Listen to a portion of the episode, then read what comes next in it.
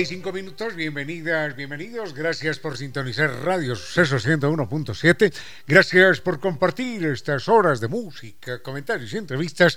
Y ojalá, ojalá al final de la jornada, como siempre, podamos imaginar con estos favores que la fantasía nos hace, podamos imaginar que hemos... Eh, rendido real, justo y merecido, merecidísimo homenaje a la inteligencia, a la sensibilidad, a la autoestima, a la confianza, a la alegría de vivir y siempre, siempre a las ganas de luchar de todos, donde quiera que nos encontremos, a las ganas de luchar por una vida más digna en lo individual, en lo colectivo.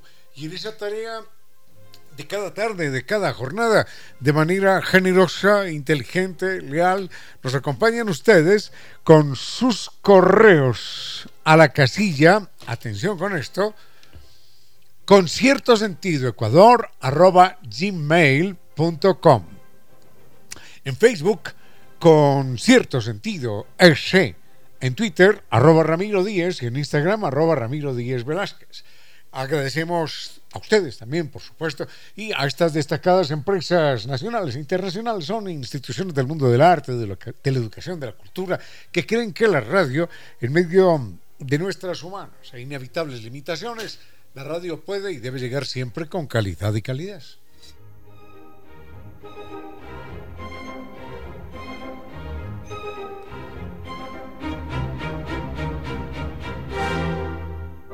Elija la formación de excelencia para sus hijos. Eso es el Colegio Ecuatoriano Español América Latina, que ofrece doble titulación, bachillerato ecuatoriano y también el bachillerato español. De esa manera, su hijo podrá estudiar en cualquier universidad que prefiera de la Unión Europea. El Colegio Ecuatoriano Español América Latina mantiene convenios con la Universidad de Bloomington y de Iowa para el aprendizaje del inglés. Y conscientes de la importancia de la interacción, del encuentro humano, hay presencialidad del 100% para el nivel inicial y básico, elemental, es decir, para niños desde más de tres años con todas las medidas de bioseguridad. Mayor información del modelo educativo en la página soyamericalatina.edu.es o marca el 246-3131. Recuerde para sus hijos, Colegio Ecuatoriano Español América Latina, 32 años. 32 años de experiencia y de excelencia.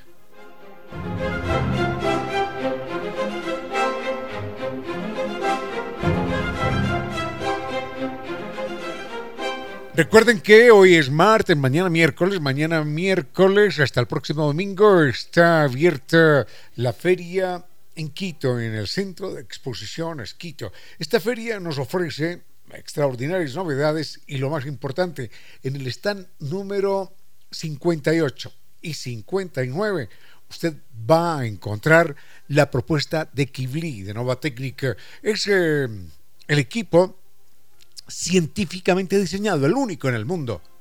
No solamente es el mejor, es el único en el mundo, porque no hay otra solución científica al problema de la humedad.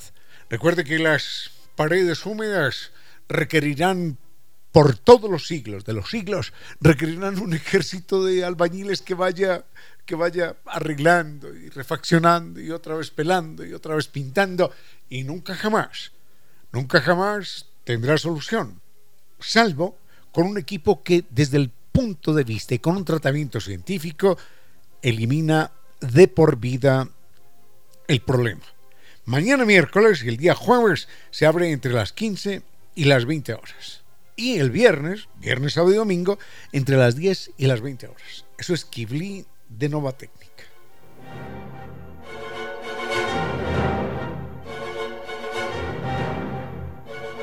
Una propuesta inteligente es cambiarnos a NetLife, el Internet seguro de ultra alta velocidad, que también nos ofrece seguridad, productividad y atención personalizada.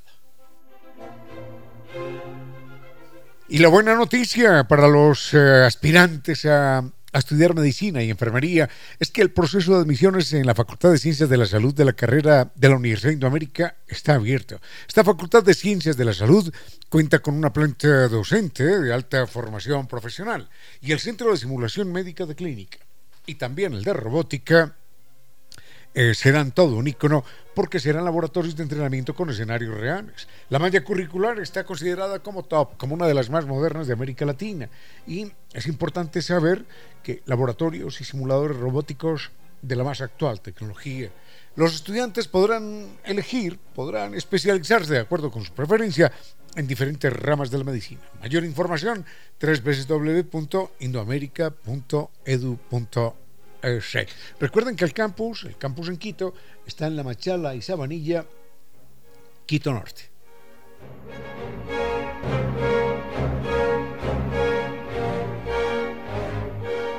Tenemos mucho para compartir en esta tarde del 5, 5 de octubre del año 2021.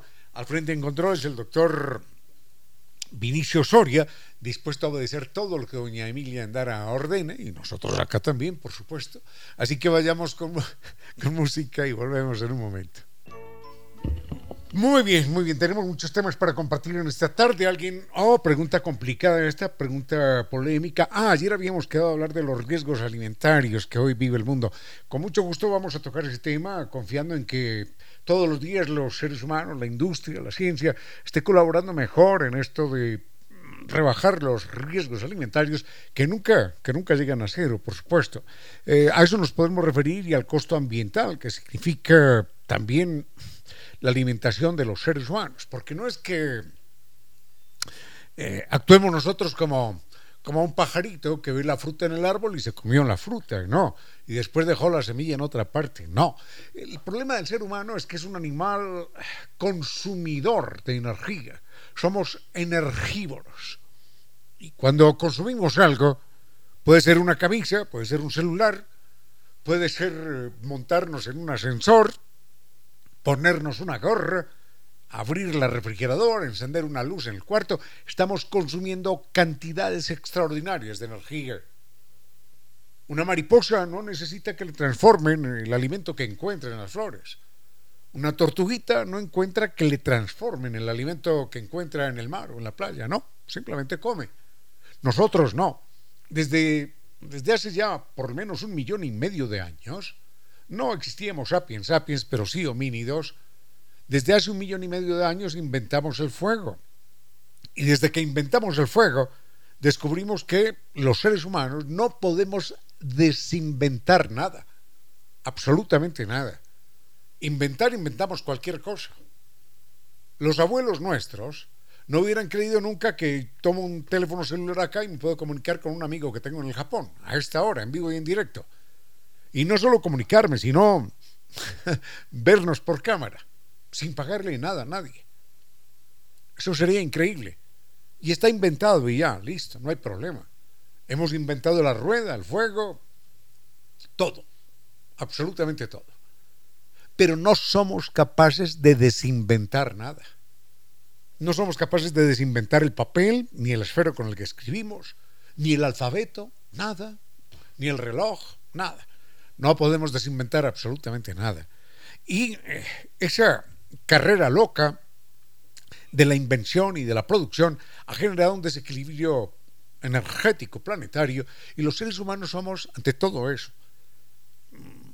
Nos definimos como sapiens, sapiens. deberíamos definirnos como energívoros, energívoros, ¿sí?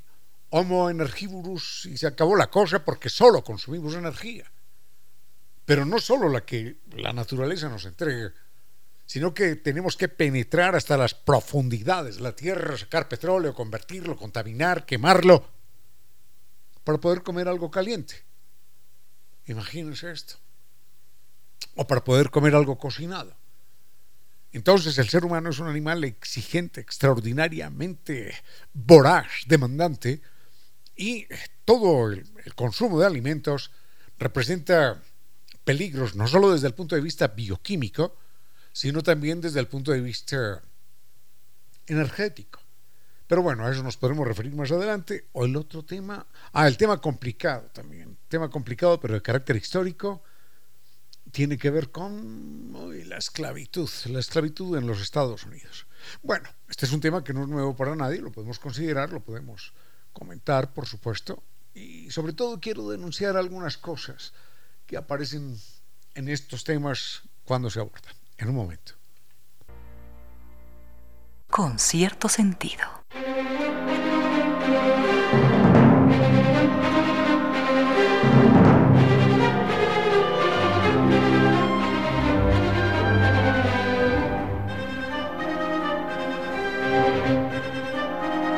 Recuerden que problemas de humedad nunca han sido resueltos con buenas intenciones ni un ejército de albañiles. Solamente pensemos en esto.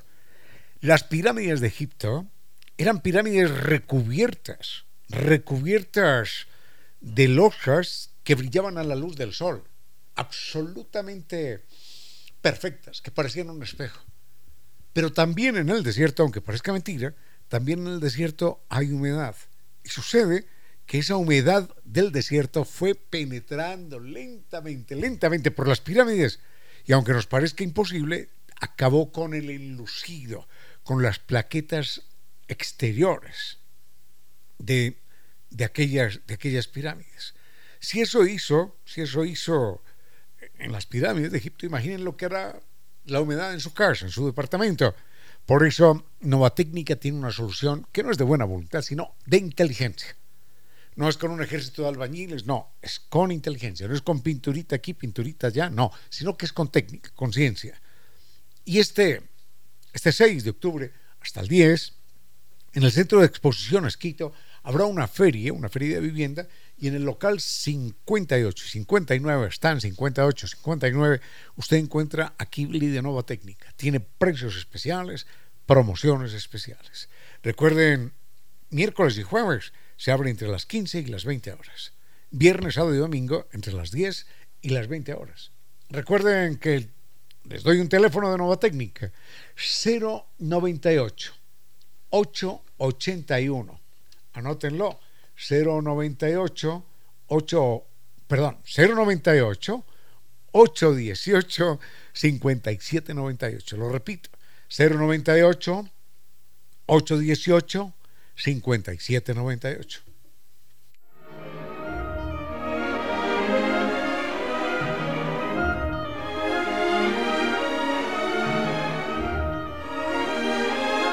Hagamos eh, primero un rápido comentario antes de pasar a ese tema que es más, más delicado, más sensible, el tema de la, de la esclavitud en los Estados Unidos, recordando que las mm, seguridades en términos alimentarios, mm, hoy por hoy, mm, bueno, nunca, pero hoy por hoy no son al 100%. Las eh, industrias alimentarias obviamente tienen severos controles e intentan cumplir con todas las normas, con todas las normas de seguridad.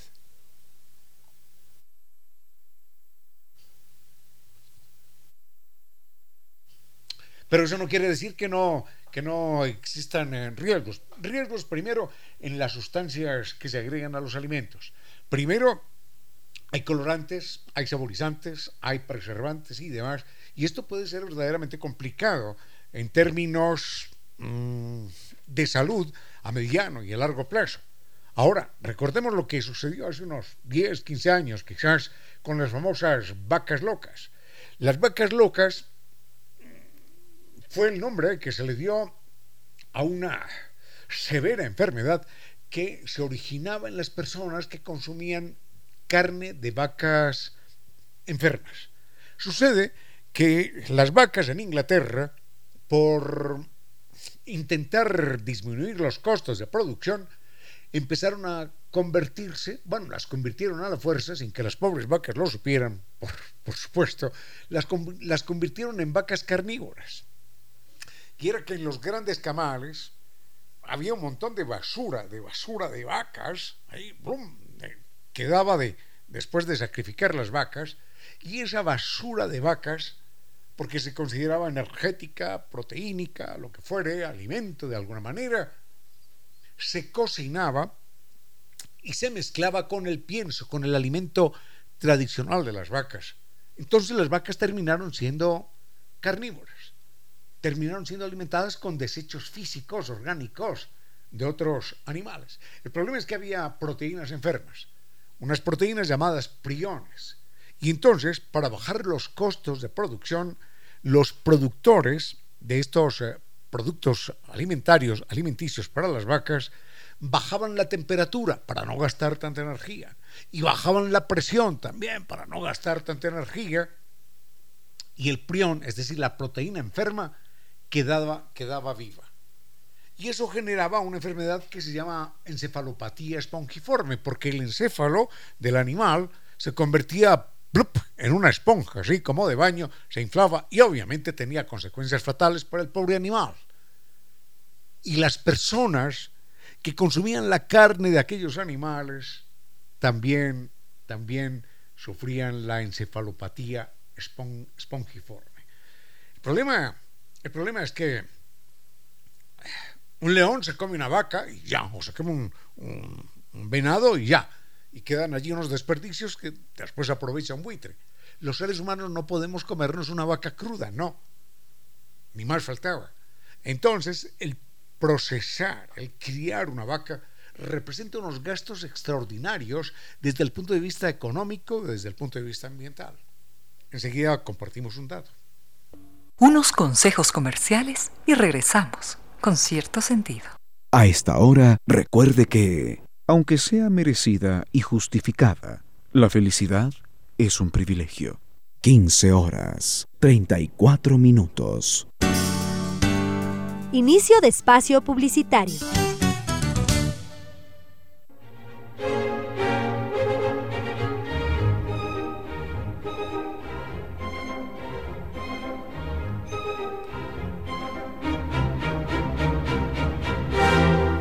Complicado el ser humano. Señalábamos que de todos los de todos los animales que en el mundo existimos, solamente los seres humanos consumimos más energía de la que la naturaleza nos brinda.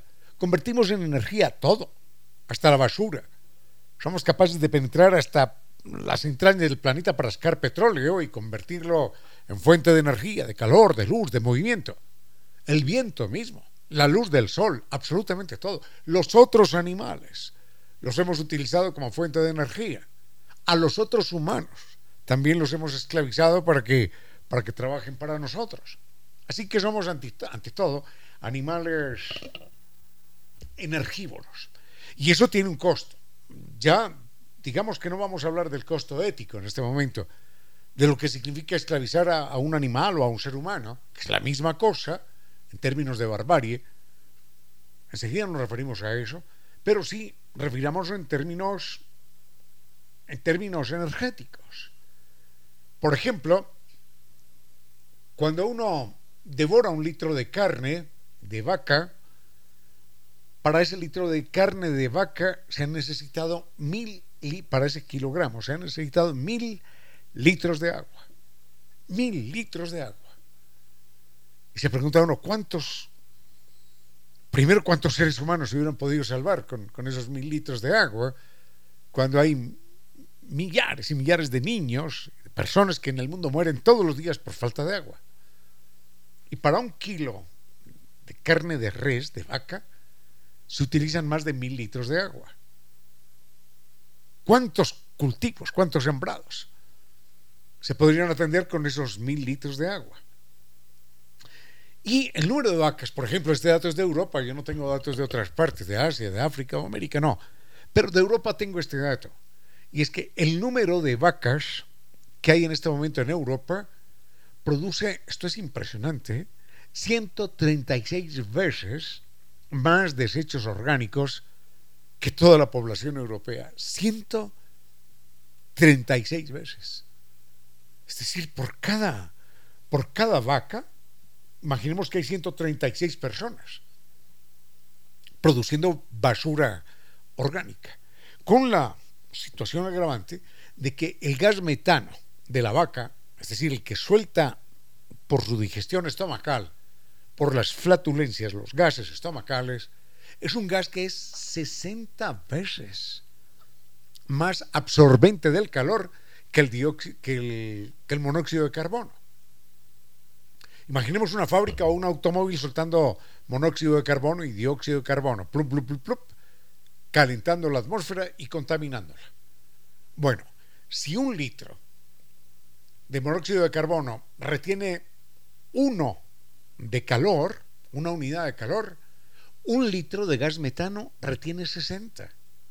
Es decir, el efecto calentamiento, el calentamiento global del gas metano como consecuencia de los gases estomacales de las vacas, es una verdadera barbaridad. Al punto que hoy se trabaja genéticamente, y en cualquier momento nos referiremos a eso también, hoy se trabaja genéticamente para intentar modificar, no me imagino si tendrán éxito o no, ni con qué resultados, para intentar modificar el metabolismo de las vacas de tal manera que las flatulencias, los gases estomacales de las vacas, tengan una composición química distinta, por lo menos con menos metano, para que sean menos dañinas para el medio ambiente. En resumidas cuentas, una inundación en California, Estados Unidos, dejando muertos. Una inundación aquí en la Amazonía ecuatoriana arrasando carreteras y tumbando ranchos. O en Manabí arrasando con los cultivos. O en Australia. Esas inundaciones son producto de las flatulencias de alguna vaca española o, francesa, bueno, y de cualquier parte del mundo. Pero solamente tengo datos de las vacas europeas. Con cierto sentido.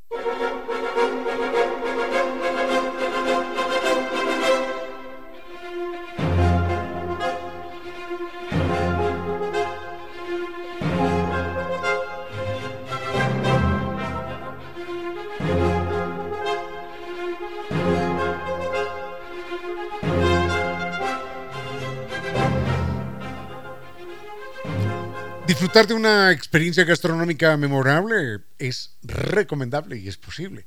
Recuerden que para eso, y por suerte, existe el restaurante Casa Gangotina. Es la opción perfecta con su concepto de cocina mestiza. Visítelos directamente en su restaurante, vive esa experiencia. O también, si está en plan de que no me muevo, quiero ser atendido en casa, no hay problema. Usted puede ordenar desde su casa a través de la página web www.casagangotena.com o comunicarse con el 097 triple 5. Eso es restaurante Casa Gangotena.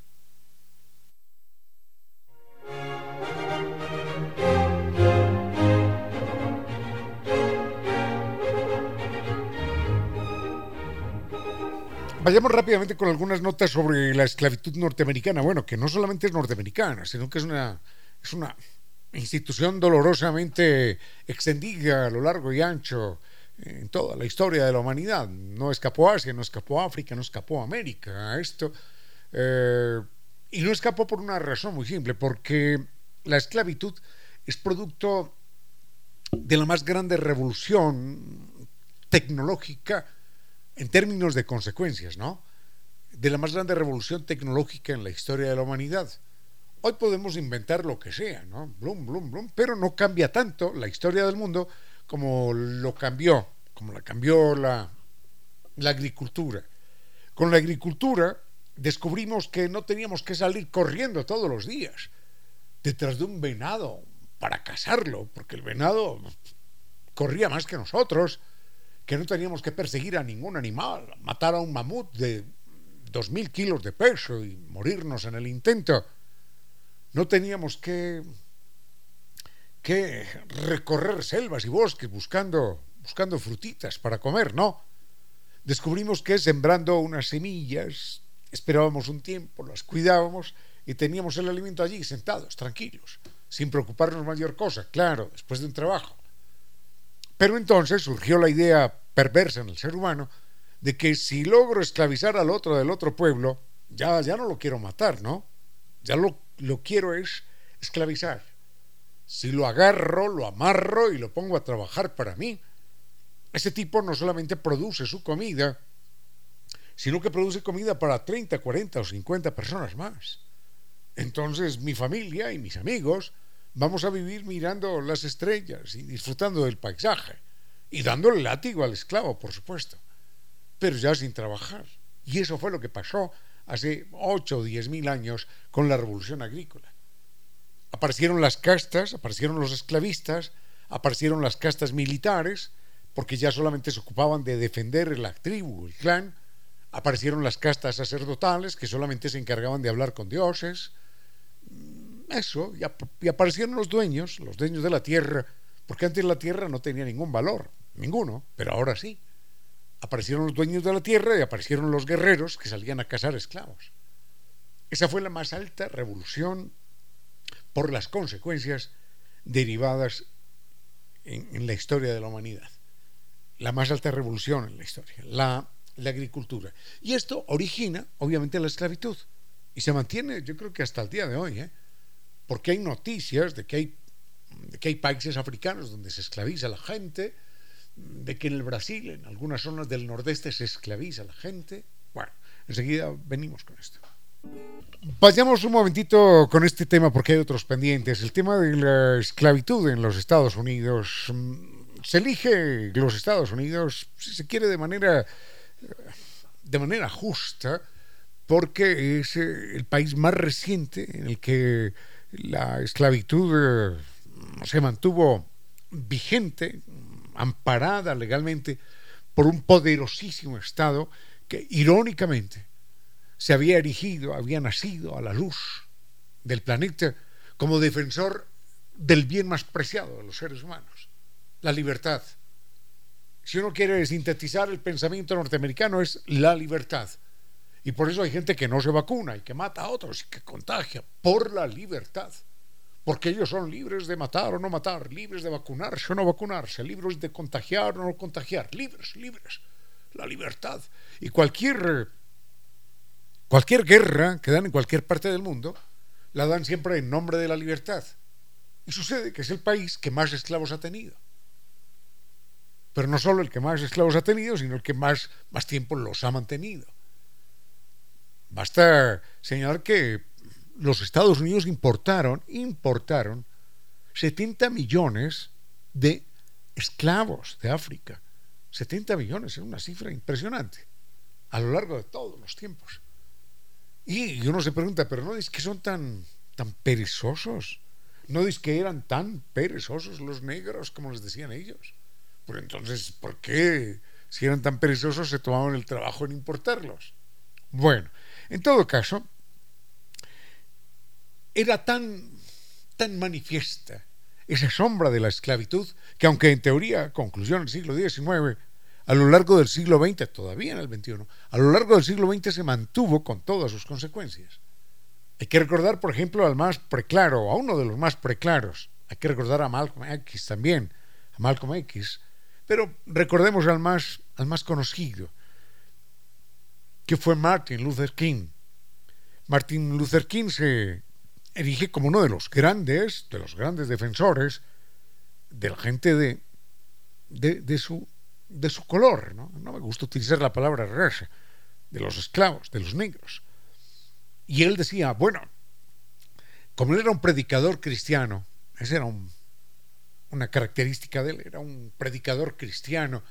Eh, otro, otro luchador por los derechos de los negros fue Malcolm X, pero Malcolm X no era ningún predicador cristiano y por eso nadie lo conoce, aunque también lo asesinaron. Se conoce más a Martin Luther King, que había sido premio Nobel de la Paz, inclusive.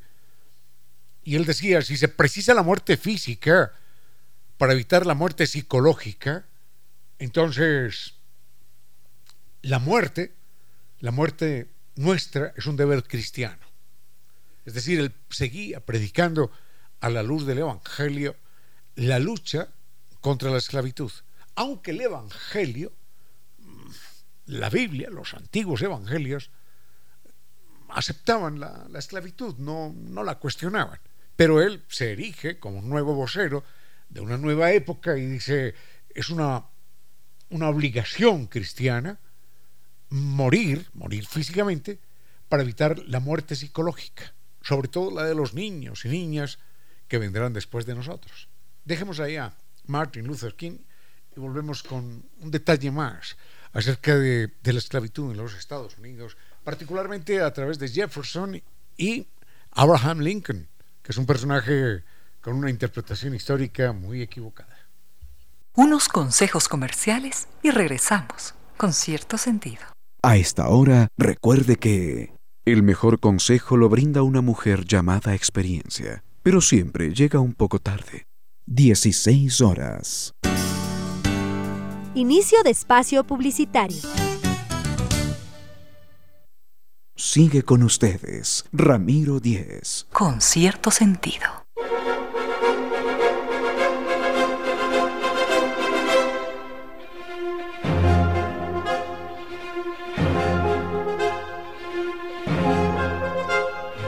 Bueno, recordemos a dos personajes. Eh, Jefferson, Thomas Jefferson, era un hombre que decía es absolutamente indigno tener esclavos. Y Lincoln, recuerden que Lincoln aparece como el gran liberador, como el gran amigo de los esclavos. Lincoln es el hombre que finalmente firma el acta de libertad de los esclavos. Hay que recordar que cuando termina la reunión, esto es muy especial, eh, lo felicitan más de 200 personas, estrecha la mano, estrecha la mano, felicitaciones, felicitaciones, la gente feliz que estrecha la mano. Y le dijeron, ahora sí, presidente, firme. Y dijo, no, no voy a firmar. Pero ¿cómo, cómo que no va a firmar, hombre? Pero si, si lo hemos felicitado 200 personas por firmar el acta, venga, firme, que queremos ser testigos. En esa época no podían decirle, vamos a tomar la foto, ¿no? pero queremos ser testigos. Y digo, no, no, no la voy a firmar en este momento. Voy a esperar un rato. Porque después de estirar la mano 200 veces y más, y de apretar más de 200 manos, y recibir apretones de tantas manos, y sacudir el brazo así con tanta emoción, si firmo me va a quedar la letra totalmente temblorosa. Y no quiero, porque esto va a ser un documento histórico, no quiero que en la posteridad digan, miren, miren, Abraham Lincoln tenía el pulso tembloroso. tenía el pulso tembloroso cuando firmó la carta, la carta de independencia de los esclavos.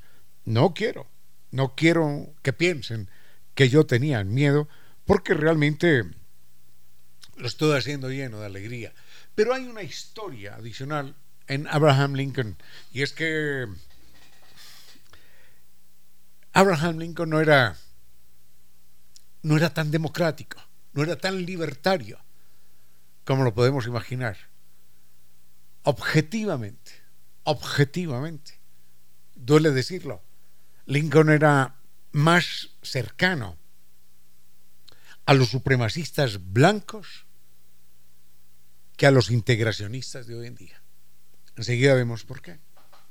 Este es un tiempo con cierto sentido para que de todos broten las luces que todos precisamos. Sigue con ustedes, Ramiro Díez. Con cierto sentido.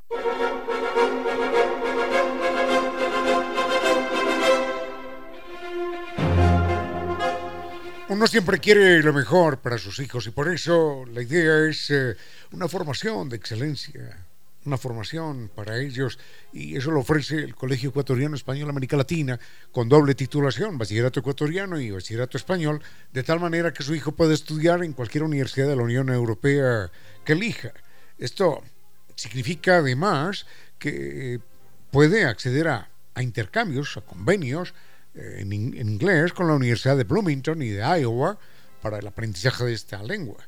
Y conscientes de la importancia del del contacto personal, de la interacción, del encuentro humano, recuerden que ofrece presencialidad del 100% en el nivel inicial y básica elemental, es decir, niños de, más de 3 años, con todas las medidas de bioseguridad.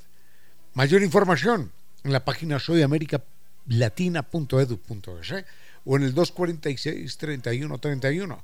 Para sus hijos, Colegio Ecuatoriano Español Americano son 32 años.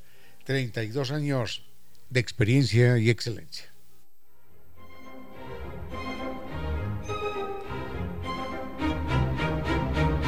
En alguna ocasión leí una muy, muy, muy extensa biografía de Abraham Lincoln que, que se inicia curiosamente como un tipo conservador, ¿no? Y era de pensamiento extraordinariamente conservador, Abraham Lincoln. Sin embargo, aparece, ¿quién lo diría?, como el, hombre que finalmente libera a los esclavos en los Estados Unidos, el que da la guerra del norte, industrial, moderno, libertario, contra ese sur cavernario y esclavista. Y finalmente termina esa guerra de secesión, termina la lucha, se pueden liberar los esclavos y Lincoln, como presidente, logra firmar entonces aquella acta de, libertad de los de los esclavos negros. Lo más extraordinario es que el sueño de Lincoln era expulsar, expulsar a los esclavos negros de los Estados Unidos. Él era del pensamiento de América para los americanos. Es decir, América para los blancos, ¿no? No para los indígenas cheyennes y apaches y comanches, no. América para los invasores blancos americanos, los que habían venido de Inglaterra, de Alemania, de Holanda. Esa era la América para los americanos, de los americanos, no para los auténticos americanos, sino para los invasores de América. Y enseguida Lincoln dijo, bueno, aprovechemos que están eh, liberados y hagamos de nuestro país un país blanco, porque somos un país blanco. Entonces montó en barcos, esto está registrado en la historia, esto nadie lo ha inventado, montó en barcos cantidades enormes de africanos, de esclavos negros que inclusive eran ciudadanos norteamericanos, bueno, ciudadanos no porque nunca fueron ciudadanos, pero que habían nacido en los Estados Unidos, que hablaban inglés, que no conocían ninguna otra lengua. Y los montaron en barcos por decenas de millares. ¿Y saben qué hicieron con ellos? Los abandonaron por allá.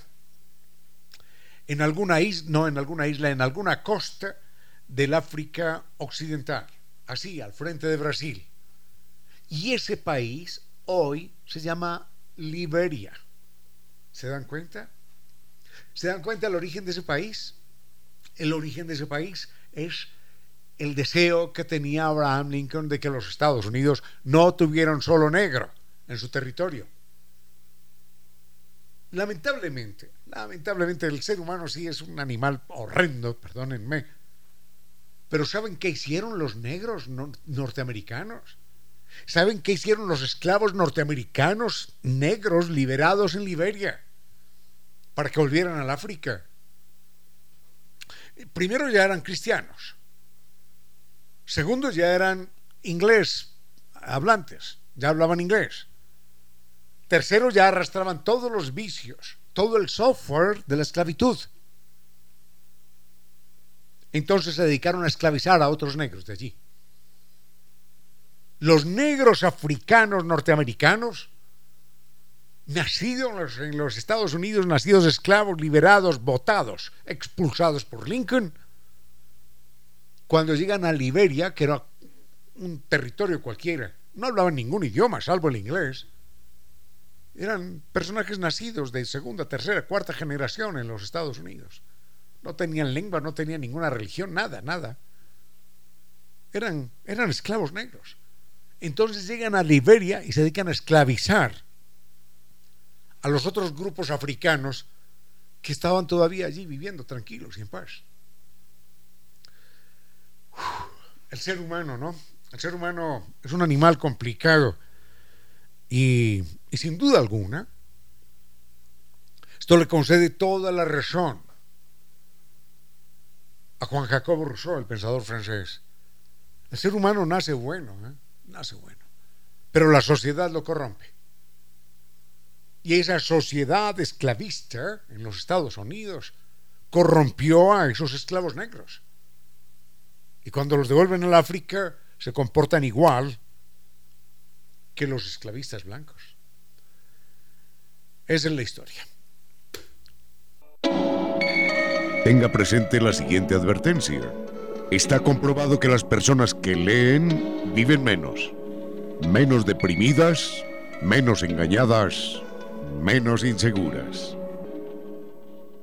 Sigue con ustedes, Ramiro Díez. Con cierto sentido.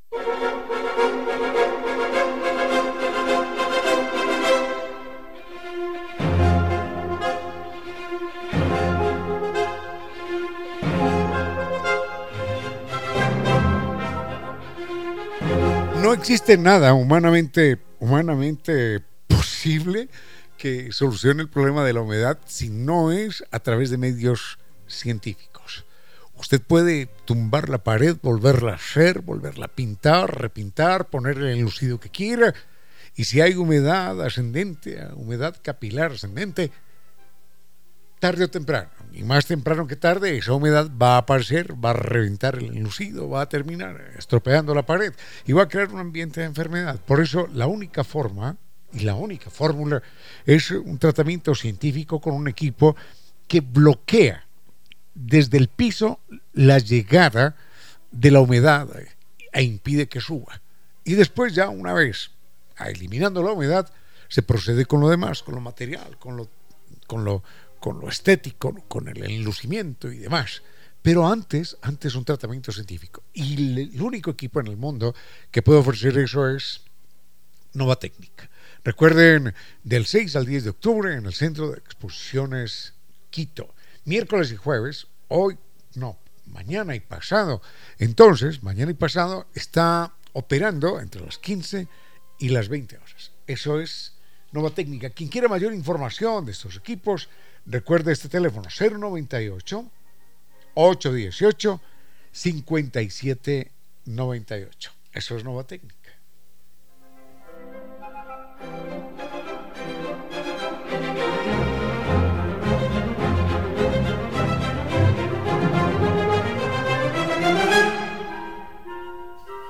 Hay otros temas, pero quiero hacer una breve referencia a esto de la esclavitud, eh, solamente señalando lo siguiente, que mm, hay una trampa eh, ideológica en nuestros días, una trampa en la que muchos caen, y es, con todo el respeto para el mundo del derecho y para los abogados, es el lenguaje jurídico. Entonces, a través del lenguaje jurídico y de la ley X y el artículo Z y el inciso número X o C, se puede se puede justificar cualquier cosa. Recordemos que la esclavitud en los Estados Unidos, horrenda, la más horrenda de todas las instituciones humanas, estaba legalizada, era legal.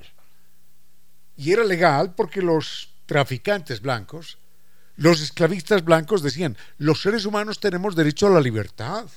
Claro que sí. Allí está en la ley, está en la constitución. Tenemos derecho a la libertad. Y tenemos la libertad de comprar esclavos, de tener esclavos, de vender esclavos. Tenemos la libertad de cortarle una mano al esclavo. Tenemos la libertad de, de hacerle un hijo a la esclava. ¿Ah? Tenemos esa libertad, como el mismo Jefferson, por ejemplo, como el mismo presidente norteamericano, que tenía, que tenía hijos que tenía hijos con, con sus esclavas. Tenemos esa libertad, ¿por qué? Porque la ley lo establece. Somos hombres libres. No, no, lo que pasa es que los otros son negros, lo que pasa es que los otros son africanos.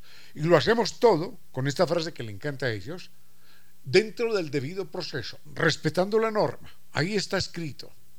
Y claro, como está escrito y con el debido proceso, podían esclavizar negros y comprarlos y venderlos o cortarles una mano o marcarles la cara con hierro rojo, porque todo se hace con el debido proceso y la ley lo aprueba. El hecho de que lo apruebe la ley, el hecho de que se haga con el debido proceso, frase que tanto gusta, el hecho de que se haga a la luz de la norma jurídica, no quiere decir que sea ético. Eso es lo primero. No se necesita ningún ejemplo, ¿no? Ningún ejemplo. Entonces hay mucha gente que justifica la barbarie, la inequidad, la injusticia, el atropello contra la dignidad humana, diciendo, es que la ley, es que el artículo, es que el inciso, es que el debido proceso, es que soy constitucionalista y yo hablo. Bueno, no es eso. Hay que hablar desde la ética, hay que hablar desde la justicia, hay que hablar desde el sentido común. Porque si quieren yo me invento otras leyes, a ver si ustedes las cumplen. Seguro que no. Entonces ahí sí ya no sería el imperio de la ley, no. Ahí ya, ahí ya se rebelarían contra esas leyes, ¿no? Bueno, en todo caso solamente ese tema para cerrar lo de lo de Abraham Lincoln y la esclavitud en los Estados Unidos. Unos consejos comerciales y regresamos con cierto sentido. A esta hora, recuerde que combatirse a sí mismo es la guerra más difícil.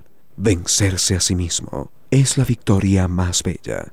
16 horas 33 minutos. Inicio de espacio publicitario. Debemos recordar siempre con, con, con el dolor necesario que en una semana, en la semana anterior, en 48 horas, se nos fueron dos grandes escritores ecuatorianos, Jorge Velasco Mackenzie y Eliezer Cárdenas. Ambos entrañables, extraordinarios personajes que enaltecieron las letras ecuatorianas. Y Casa Ewers eh, invita a, un, a una suerte de conversatorio. Eh, realmente es un homenaje a, a estos dos escritores, a la literatura en general, y se va a realizar el próximo sábado a las 11 horas allí en la Casa Ewers. La Casa Ewers está en la Juan Larrea, en toda la esquina, Juan Larrea 1676, sector de la América, y Río, Janeiro, y Río de Janeiro. Río de Janeiro. Juan Larrea 1676 es una casa esquinera muy visible, muy bella, y Río de Janeiro. Allí a las 11 de la mañana hemos sido convocados un grupo de personas para que hablemos así brevemente, 30 segundos, un minuto, de, de estos personajes y leamos media página, una página, a lo sumo, de las obras de estos dos maestros que nos dejaron. Esto es Casa Ewes, un centro cultural en la Juan Larrea y Río de Janeiro, un centro cultural extraordinariamente dinámico, tiene su propia librería, su propia cafetería, un bellísimo lugar que, que toma, que toma mucha fuerza y que, y que alumbra, alumbra todos, todos los momentos de la cultura ecuatoriana. Esta pregunta es apasionante desde el punto de vista mitológico y desde el punto de vista científico. Todos hemos utilizado en algún momento la palabra quimera. De hecho, en Ecuador tenemos un grupo musical extraordinario que es eh, Quimera, verdadera maravilla, música nacional interpretada con una altísima calidad del grupo Quimera. Mm, pero, pero bueno, utilizamos la palabra quimera para hablar de una ilusión normalmente vana, ¿no? Una ilusión, una idea inalcanzable. Ay, como, como una, una cosa que sí, que ojalá sucediera, pero que no se da. Realmente el origen de la palabra quimera es bien distinto a esa imagen de una, de una cosa bella, inalcanzable. No, en la antigua Grecia, los, los griegos imaginativos habían habían imaginado eso, habían imaginado una quimera, pero no era una ilusión así, nomás digna de alcanzar, sino que era un monstruo, un monstruo que tenía cabeza de león, cuerpo, cuerpo de cabra y tenía cola de serpiente y era un animal feroz, absolutamente implacable, que, que mataba, mataba todo lo que encontraba a su paso. Sin embargo, bueno, dejemos a los griegos ahí, con sus quimeras, que finalmente la matan, ¿no? un personaje que llamaba Belerofonte, a bordo de, a bordo digo yo, eh, a lomo del caballo Pegaso, termina matando a la quimera. Pero dejemos la quimera ahí desde el punto de vista mitológico y vayamos a lo que es hoy la, lo que llaman la quimerización. Uno dirá, ¿qué será la quimerización? La, la quimerización es la posibilidad que hoy la tienen los científicos, ya lo han logrado, ¿eh? de crear de crear quimeras, quimeras físicas, orgánicas, vivas, en los laboratorios. Por ejemplo, yo no sé cómo será eso, pero toman en un momento dado el embrión de un animal, lo combinan con el embrión de otro animal, lo ponen a crecer en el embrión de una de las dos hembras, en este caso lo han hecho con ovejas y con, con cabras. Y al final sale un animal que es mitad cabra, mitad oveja. Entonces, por ejemplo, una quimera que hicieron era tenía una parte del pelaje de oveja, otra parte del pelaje de cabra, tenía la cabeza y el hocico como una oveja, pero tenía cuernos de cabra Mm, tenía comportamiento de cabra, pero en el momento de elegir compañero sexual elegía a las ovejas. Así que eso es una quimera. Entonces, eh, uno dirá, bueno, es una monstruosidad que los científicos hagan, algo parecido, ¿no? Bueno, sí que es una monstruosidad, pero esto abre otras puertas a la quimerización que podría salvar la vida a muchas personas. Y enseguida lo vemos. Muy bien, eh, solamente cerremos esto de la quimerización, que es una, una posibilidad que se está abriendo hoy en el mundo de la medicina, de la, de la genética, de la biología, y es la mezcla de dos embriones eh, o de información genética de dos animales distintos. Se ha hecho con roedores cercanos, por ejemplo, con cobayas, con cuyes, con ratoncitos. Se ha hecho con una oveja, con una cabra. Y ahora los científicos quieren ir más allá, porque dicen, podemos hacer también una quimerización, es decir, una quimera de un cerdo con un ser humano. Qué horror, ¿no? Pero no, no se trata de que le salga eh, la cabeza de cerdo y las piernas de ser humano. No, no se trata de eso. Se trata de crear un cerdo que será mm, alimentado en el vientre y finalmente dado a luz por una cerda, ¿no? Por una madre cerda. Pero los biólogos están buscando, por ejemplo, que ese animalito tenga las células madre del corazón de un ser humano que esté necesitando un corazón. Entonces, alguien le dice, no, hombre, a usted lo vamos a tener que, operar del corazón, le vamos a, lo ideal sería un trasplante de corazón, pero un trasplante de corazón es complicado porque primero encontrar el donante, segundo habrá rechazos, etcétera, etcétera, etcétera, mil cosas. En cambio, si tenemos un organismo, de un cerdo, por ejemplo, y ya lo han hecho con chimpancés, que el chimpancé le dé las células madres al cerdo. Si tenemos un cerdo que tenga las células madres de su corazón, cuando ese corazón tenga el tamaño necesario, entonces vamos a vamos a trasplantárselo a usted y será su propio corazón, su propio corazón, ninguna diferencia. Su organismo no lo va a rechazar, lo va a entender como propio y va a funcionar de manera absolutamente perfecta. Esto posiblemente habrá, habrá más de una polémica, más de un debate eh, religioso, ético, quién sabe, pero en todo caso la posibilidad está abierta y cuando las cosas son posibles, se hacen necesarias. En el momento en el que una cosa es posible, se hace necesaria. ¿Por qué es necesario el microondas? Bueno, porque alguien lo hizo posible. ¿Por qué es necesaria la refrigeradora en la casa? Porque alguien lo hizo posible. ¿Por qué es necesario el automóvil? Porque alguien lo hizo posible. ¿Por qué es necesaria la luz eléctrica? Porque alguien la pudo traer hasta nuestros lugares. Lo hizo posible.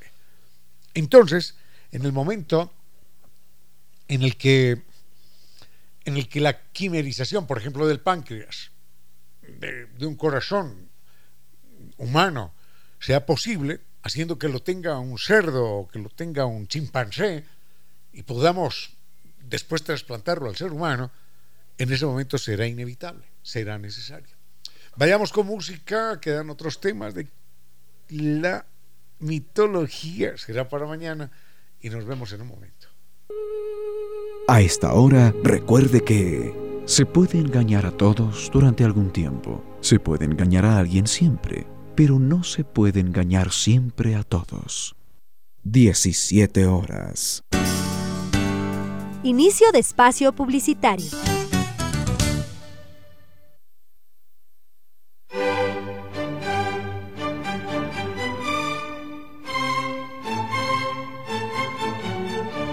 Y ahora, bienvenidos todos a un vuelo de música y palabra Bienvenidos a este espacio con cierto sentido, con Reina Victoria Díez, para que todos disfrutemos de un vuelo de música y palabra.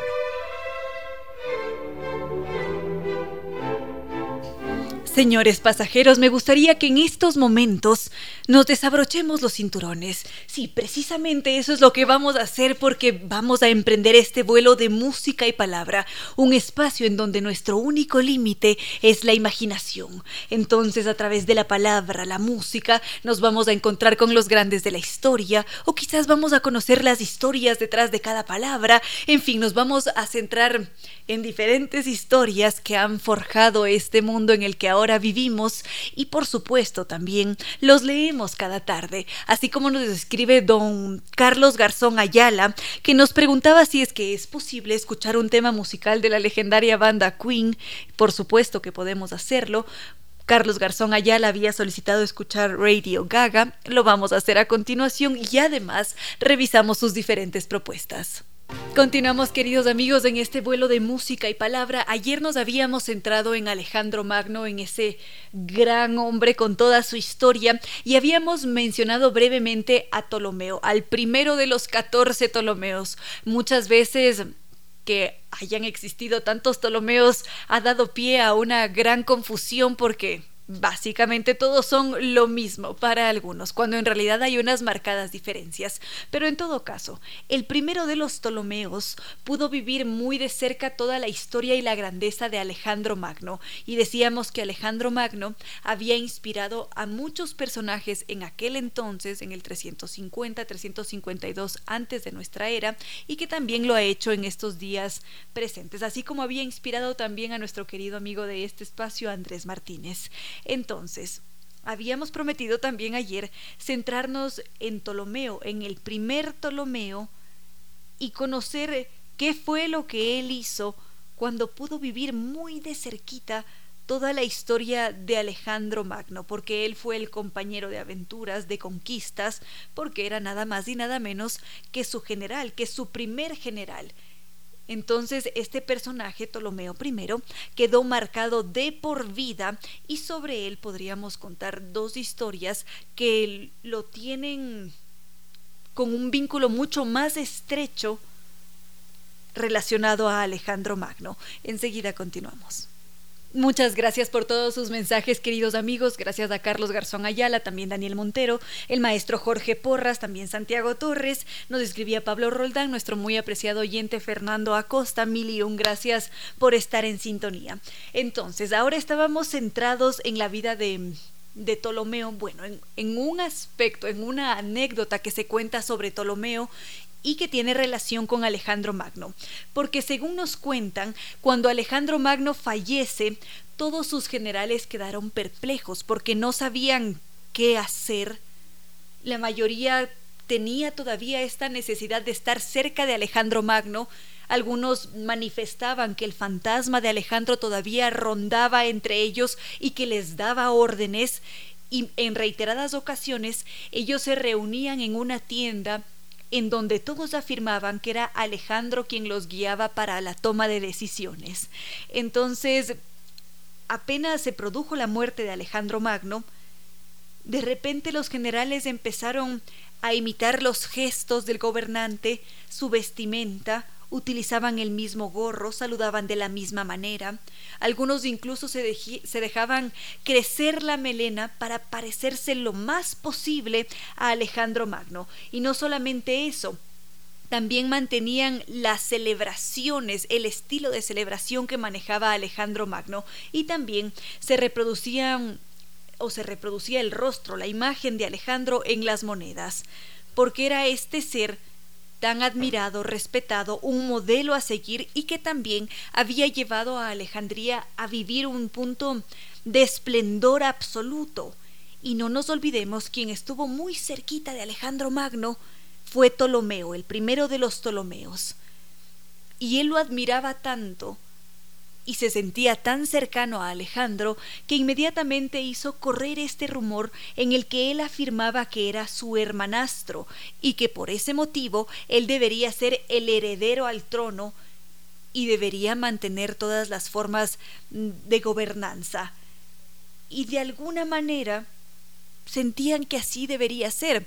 Luego se dieron cuenta que Ptolomeo era también un ser muy ambicioso, que tenía esta inmensa sed de poder y que además fue este ser que llegó a autoproclamarse faraón, porque es con Ptolomeo que empieza toda la dinastía ptolomeica, porque él se hizo del poder de Alejandro, y él sí que aprendió porque lo acompañaba en todas las hazañas bélicas, en las conquistas, también lo guiaba, por supuesto, y en todo este proceso, una vez que desaparece la figura de Alejandro Magno, así como hubo mucho respeto, admiración, esta necesidad de continuar con el mismo camino de Alejandro, también empezó a fragmentarse esa Alejandría esplendorosa porque había intereses de por medio. Entonces algunos querían hacerse con el poder, estar allí como los grandes gobernantes y esto evidentemente dio pie para que se generara toda una serie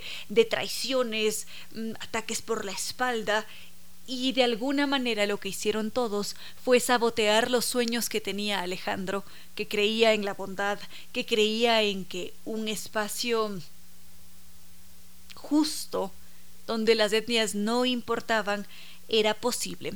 Pero es en este contexto en este periodo de la historia en donde entra Ptolomeo en escena. Así que enseguida continuamos con sus sugerencias, queridos amigos, y también con esta historia de Ptolomeo durante el fallecimiento de Alejandro Magno. Con cierto sentido.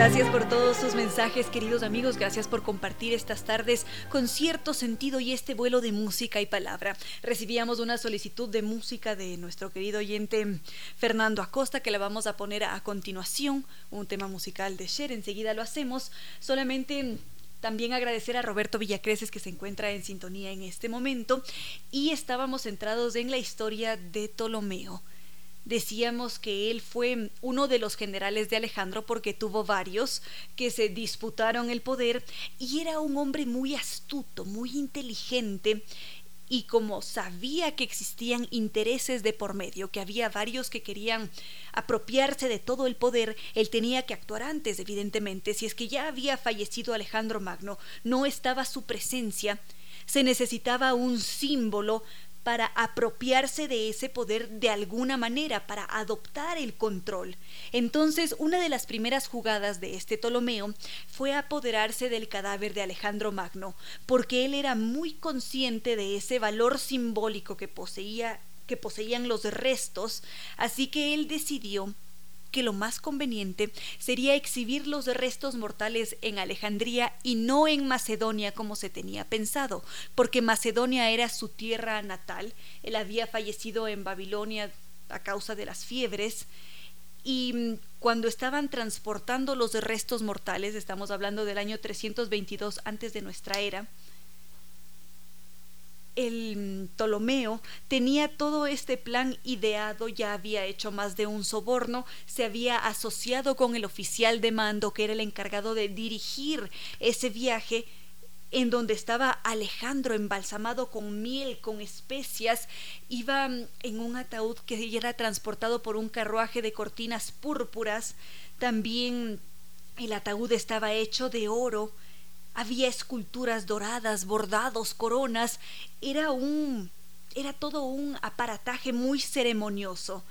Entonces Ptolomeo, una vez que establece amistad y además soborna a este oficial, él decide secuestrar los restos de Alejandro Magno, y esto evidentemente desató el caos, causó desconcierto y enseguida vamos a conocer qué fue lo que sucedió, cómo reaccionaron ante semejante noticia, porque cómo era posible que secuestrasen los restos de Alejandro Magno, del Grande, Recuerden que si es que quieren escribirnos siempre lo pueden hacer a través de redes sociales. Estamos en Facebook como Concierto Sentido, en Twitter con la cuenta arroba Reina Victoria DZ, Instagram arroba Reina Victoria 10. Siempre es un verdadero gusto leerlos y por supuesto recibir todos sus comentarios.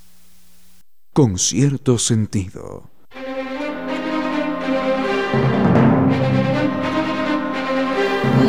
Gracias a Santiago Vallejo que nos dice que está conectado desde las 3 de la tarde. Recordemos que podemos compartir de 3 a 6 de la tarde con cierto sentido a través de la señal 101.7 FM o www.radiosucesos.fm. Y si se llegan a perder el programa pueden buscarnos en Spotify como con cierto sentido. Entonces, continuamos con el desenlace de esta historia de Ptolomeo que se sintió bastante astuto y dijo voy a robar los restos mortales de Alejandro Magno porque necesito exhibirlos en Alejandría. Esto me va a dar muchísimo más poder. Así que vamos a emprender esta tarea. Y eso fue lo que hizo. Sobornó a algunos por aquí, se hizo amigo del oficial, también lo sobornó, por supuesto. Y cuando finalmente se roban este sarcófago, uno de los comandantes que lo estaba esperando en Macedonia perdió la cabeza, porque esto no era posible. Él quería que Alejandro Magno estuviese en su Macedonia natal y decidió invadir a Egipto. Y en esa tarea, él fracasó porque terminó siendo ejecutado y los restos de Alejandro Magno fueron exhibidos en Alejandría como estaba planificado por Ptolomeo. Y ya con el pasar del tiempo, se cuentan diferentes historias sobre los restos de Alejandro Magno.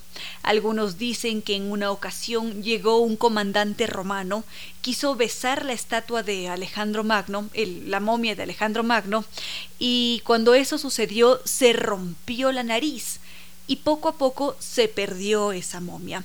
Otros en cambio dicen, y sobre Alejandro hay varios mitos, leyendas, que Alejandro terminó convertido en muchas piececitas que eran utilizadas como amuletos por los grandes comandantes u oficiales y que fue así como se desapareció el cuerpo, como desaparecieron todos los artilugios que rodeaban esa tumba. Y hasta la fecha, los arqueólogos no se han encontrado con ningún vestigio de los restos de Alejandro o de los diferentes objetos que se encontraban en su tumba, pero en todo caso lo que sí se sabe es que Ptolomeo robó esos restos y que se perdieron para siempre. Y dentro de todos estos ires, venires, robos, también inicia una extraordinaria historia, porque va muy de la mano con Ptolomeo todo el esplendor de la Biblioteca de Alejandría, que ya vamos a conocer más adelante su historia. Vamos a darle paso a otros temas que ustedes nos han sugerido, queridos amigos, y en esta ocasión nos hemos dado cuenta como casi todos esos generales o casi todos los individuos que han estado cerquita del poder en esta historia de Alejandro Magno querían gobernar el mundo. Todos querían tener ese poder y gobernar el mundo. Enseguida continuamos y hoy tenemos entrevista a propósito, así que vamos con música. Con cierto sentido.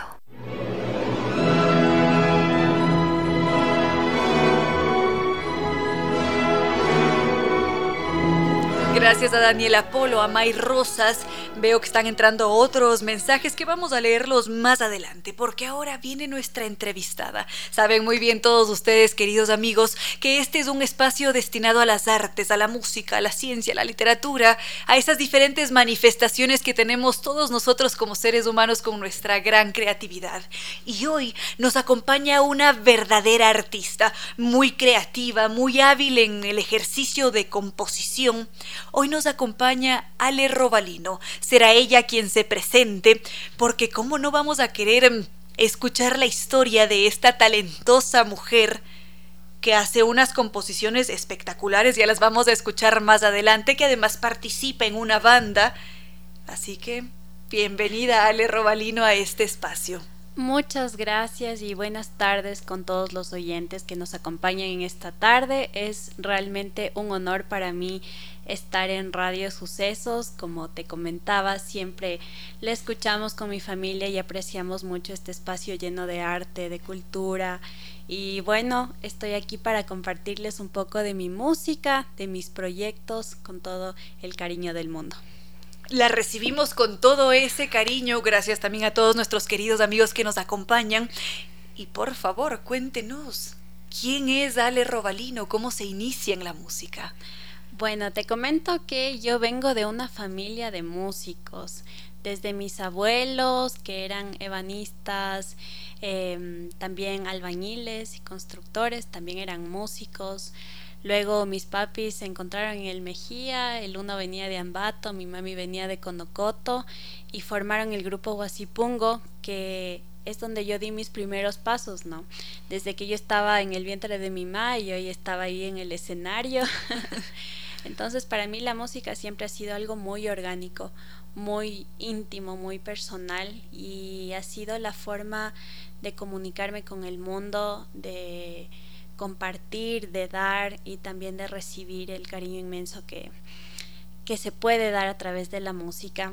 Entonces, este, yo estudié en el conservatorio desde los seis años, me enamoré del piano y ahí me quedé hasta mis 26 que tengo ahora. Eh, me gradué en el conservatorio, pasé por la UDLA, otro lugar que quiero igual infinitamente con todo mi corazón. Me gradué ahí como compositora, descubrí que tenía un amor inmenso por crear, no solo por tocar, sino por crear. Entonces tuve algunas oportunidades de trabajar en proyectos de medios audiovisuales con música y también está la parte de música ecuatoriana que ahora le estoy desarrollando y que de hecho es el primer EP que he lanzado, Suite Las Letras Quiteñas, que es un homenaje a Quito, un personaje muy querido a través de géneros mestizos. Es decir, que la música siempre ha estado presente en su vida, siempre la ha acompañado y ahora que ha mencionado este homenaje a Quito, ¿por qué no lo escuchamos, doctor Córdoba? Por favor, vamos con la música, con la composición de Ale Robalino.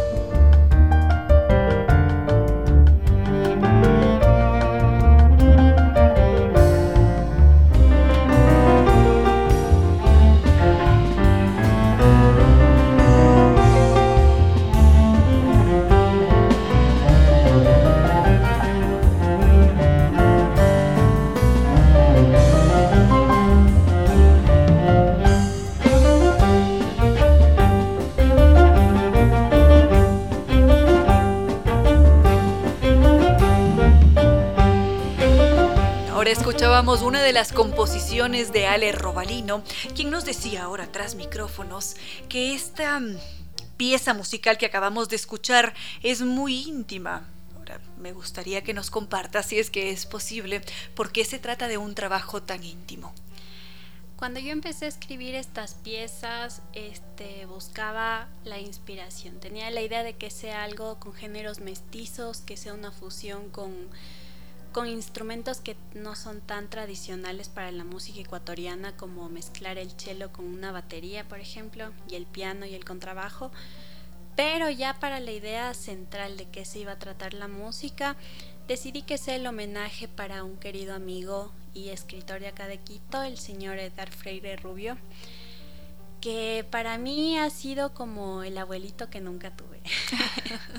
Este, yo lo conocí en la librería española junto a mi papá y entablamos una amistad súper inusual, digamos, pero muy bonita. Entonces todo el tiempo intercambiábamos libros, discos, revistas, escribíamos, nos comunicábamos por correo porque él es cero tecnología.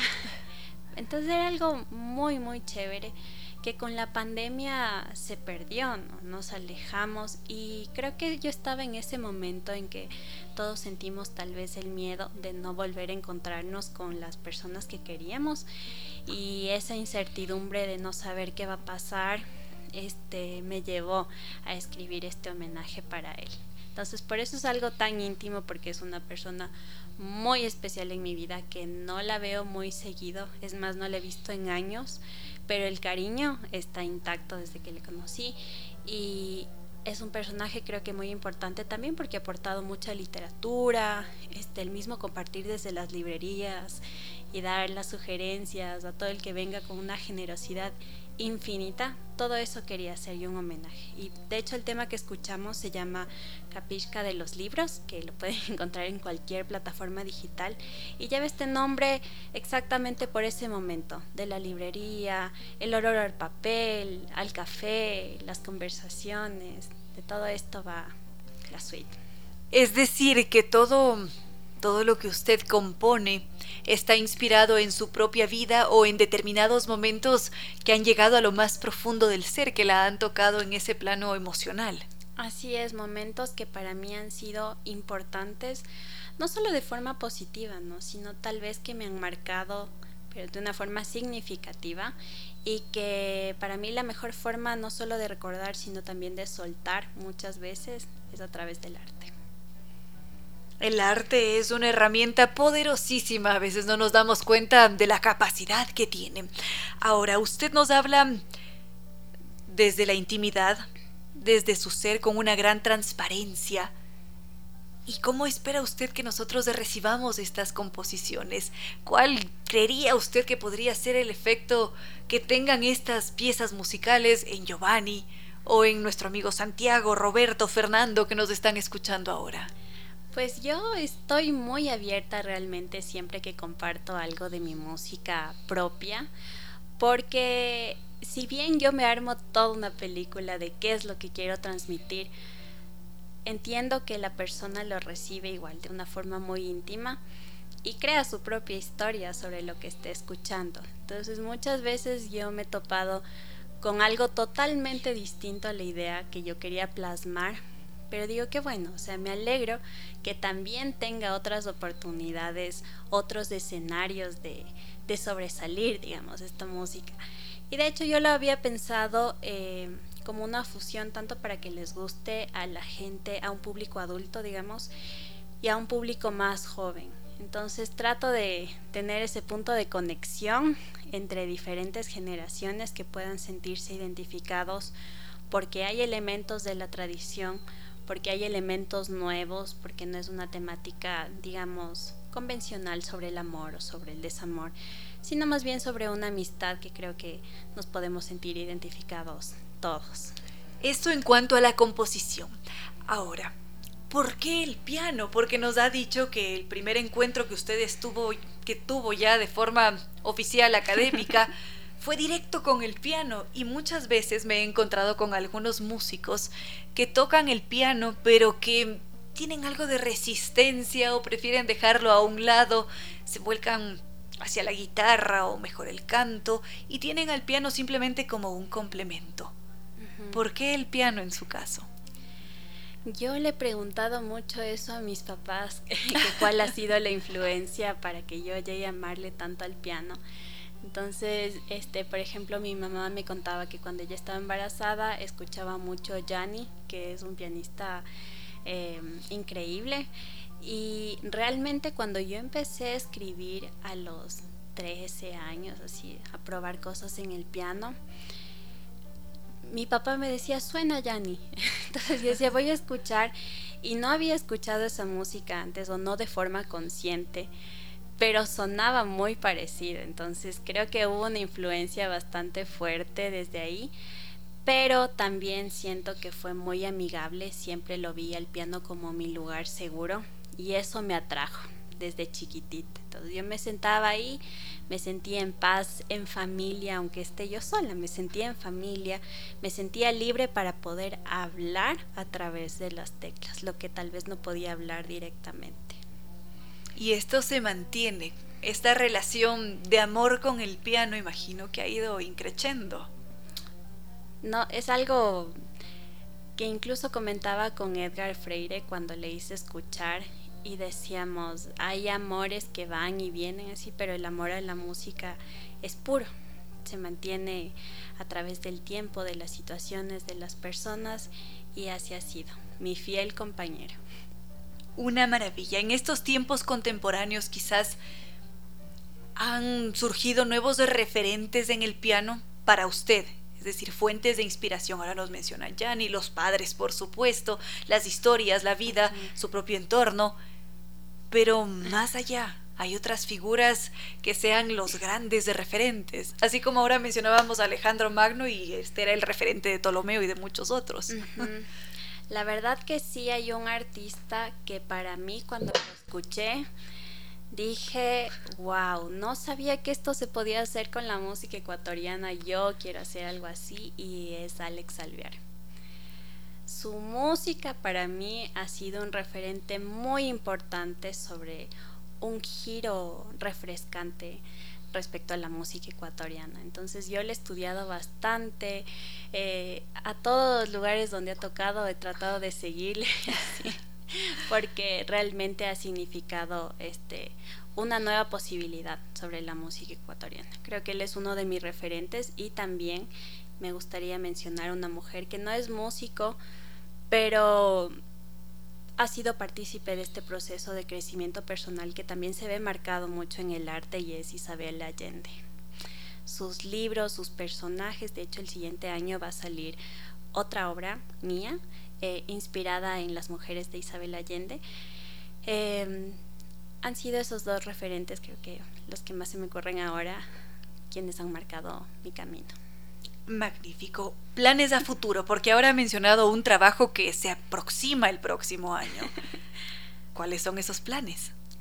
Bueno, gané un concurso del Ministerio de Cultura este año para promocionar nuevos proyectos artísticos y en este momento justamente nos, nos encontramos en la fase de ensayos para las grabaciones y va a ser un disco, un corto disco de dos temas inspirados en libros.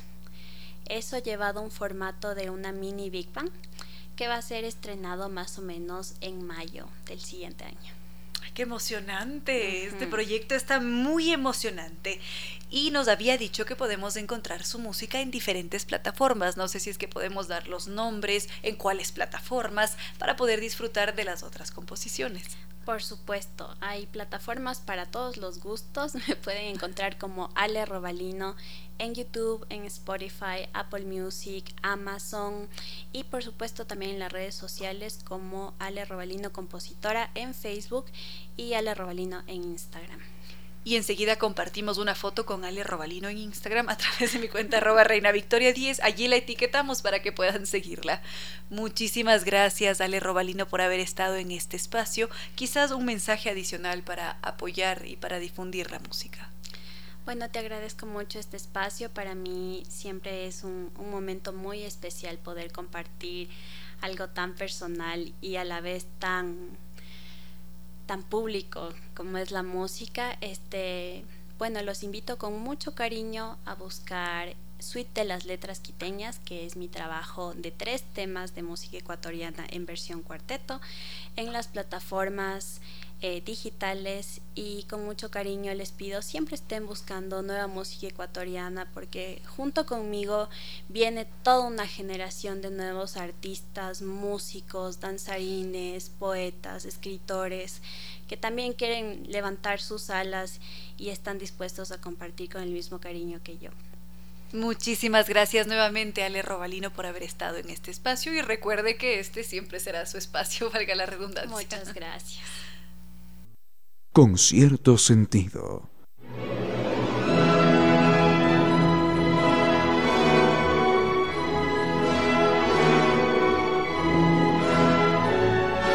No podría dejar de agradecerles a todos ustedes, queridos amigos, por estar en sintonía. José Luis Garcés, que toca junto con Ale Robalino. Ale es la tecladista de la banda Moscovers. Son muy buenos. José Luis Garcés es el vocalista de esa banda. Muchas gracias por haber estado en sintonía. También Edison Burbano.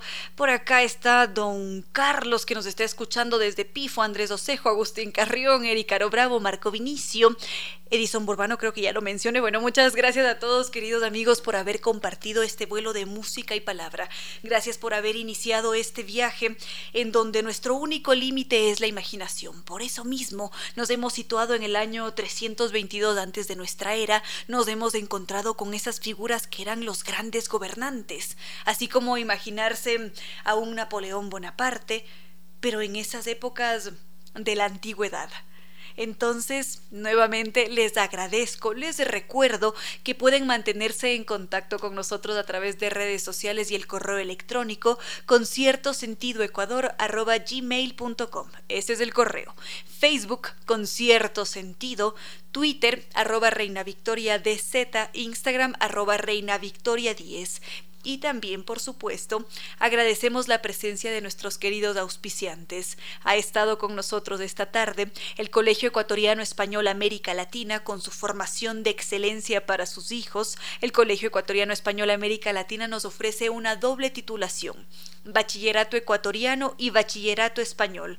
Así nuestro hijo podrá estudiar en cualquier universidad que prefiramos de la, de la Unión Europea. El Colegio Ecuatoriano Español América Latina mantiene convenios con la Universidad de Bloomington y también de Iowa para el aprendizaje del inglés y conscientes de la importancia de la interacción y el encuentro humano, ofrecen presencialidad del 100% en su nivel inicial y básica elemental. Para mayor información podemos visitar siempre su sitio web www.soyamericalatina.edu.es o llamar al número 246 3131 para sus hijos, Colegio Ecuatoriano Español América Latina, 32 años de experiencia y también de excelencia. También nos ha acompañado NetLife, ese Internet seguro de ultra alta velocidad que siempre nos garantiza seguridad, productividad y atención personalizada. Y también, por supuesto, nos ha acompañado la Universidad de Indoamérica, que ha iniciado el proceso de admisiones en la Facultad de Ciencias de la Salud con sus carreras de medicina y enfermería. La Facultad de Ciencias de la Salud cuenta con una planta docente de alta formación profesional, también con el Centro de Simulación Médica de Clínica y Robótica, que definitivamente serán un ícono, ya que serán laboratorios de entrenamiento con escenarios reales. Y la malla curricular es una de las más modernas de toda Latinoamérica. Los laboratorios y simuladores robóticos son de última tecnología y los estudiantes podrán especializarse en diferentes ramas de la medicina.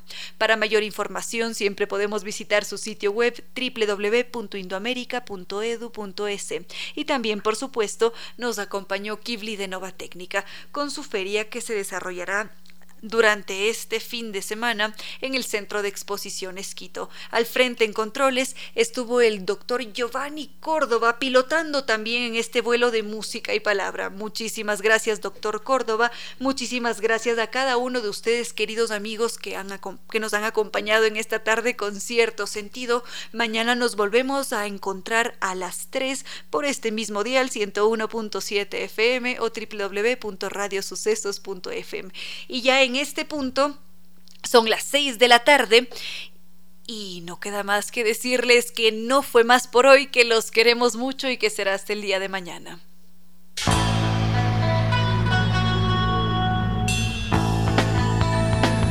Si como dicen es cierto que en la vida no hay casualidades, piense, ¿por qué escuchó usted este programa?